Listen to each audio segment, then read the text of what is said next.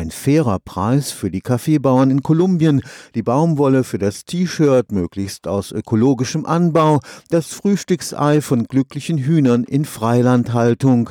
Beim Einkaufen ganz nebenbei noch Gutes zu tun, liegt im Trend.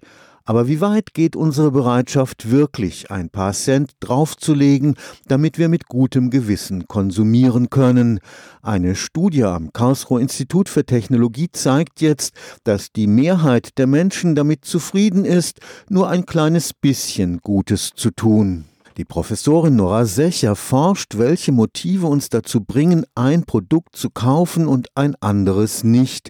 In einem Laborversuch ist sie dabei auf den sogenannten Ablasseffekt gestoßen. In der katholischen Kirche gab es ja im Mittelalter diese Praxis, dass man sich von seinen Sünden ein Stück weit reinwaschen kann, wenn man dann eben an die Kirche Geld bezahlt. Und dadurch kann man also moralisch nicht so gutes Verhalten mit moralisch gutem Verhalten verrechnen. Und es gab schon einige Studien, dass Menschen moralisches Verhalten verrechnen. Das war dann aber eher mit Blick auf Diskriminierung zum Beispiel. Dass Menschen, wenn sie einmal die Gelegenheit haben, relativ neutral und unrassistisch zu handeln, das als Rechtfertigung nehmen, an anderer Stelle dann rassistischer zu handeln als andere. Dass es also ein Verrechnen gibt von gutem und schlechtem Verhalten. Die Teilnehmer des Laborversuchs konnten entscheiden, wie viel Geld sie für ein Handtuch ausgeben wollten.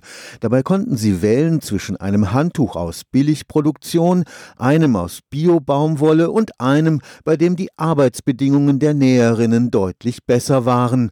Das Ergebnis war eindeutig. Wenn die Teilnehmer wussten, ihr Handtuch ist sowieso schon mal aus Bio-Baumwolle hergestellt, dann interessieren sich für den Arbeitsschutz nicht mehr besonders stark. Während die Teilnehmer, die wussten, ihr Handtuch ist nicht aus Bio-Baumwolle, sondern konventionell, die haben eben viel mehr Geld ausgegeben, um dann den Arbeitsschutz zu verbessern. Also die, die nicht dieses Bio-Siegel auf ihrem Handtuch hatten, die haben schon eine große Bereitschaft gezeigt, in den Arbeitsschutz zu investieren. Für unser Konsumverhalten ist es wichtig, dass wir uns diesen Ablasseffekt bewusst machen, denn eines ist für die Expertin sicher, die Werbung setzt auf ihn. Was wir sehen ist, dass in den letzten Jahren Unternehmen aus der Industrie mit solchen Linien auf den Markt gegangen sind, bisschen Bio-Baumwollanteil im Produkt oder vielleicht bisschen Recyclingware im Produkt ist. Also H&M hat zum Beispiel die Conscious Collection initiiert. Da hat man dann eben den Babystrampler aus Bio-Baumwolle, während der Punkt Arbeitssicherheit ja immer noch ein ganz großes Problem ist in vielen Fällen. Also unser Eindruck ist tatsächlich, dass die Unternehmen um diese Ablasseffekte ganz gut wissen und dadurch auch versuchen, so ein bisschen den Druck aus dem Markt zu nehmen, dass sie da wirklich viel umstellen müssten. Der Ablasseffekt kann auch in anderen Lebensbereichen dafür sorgen,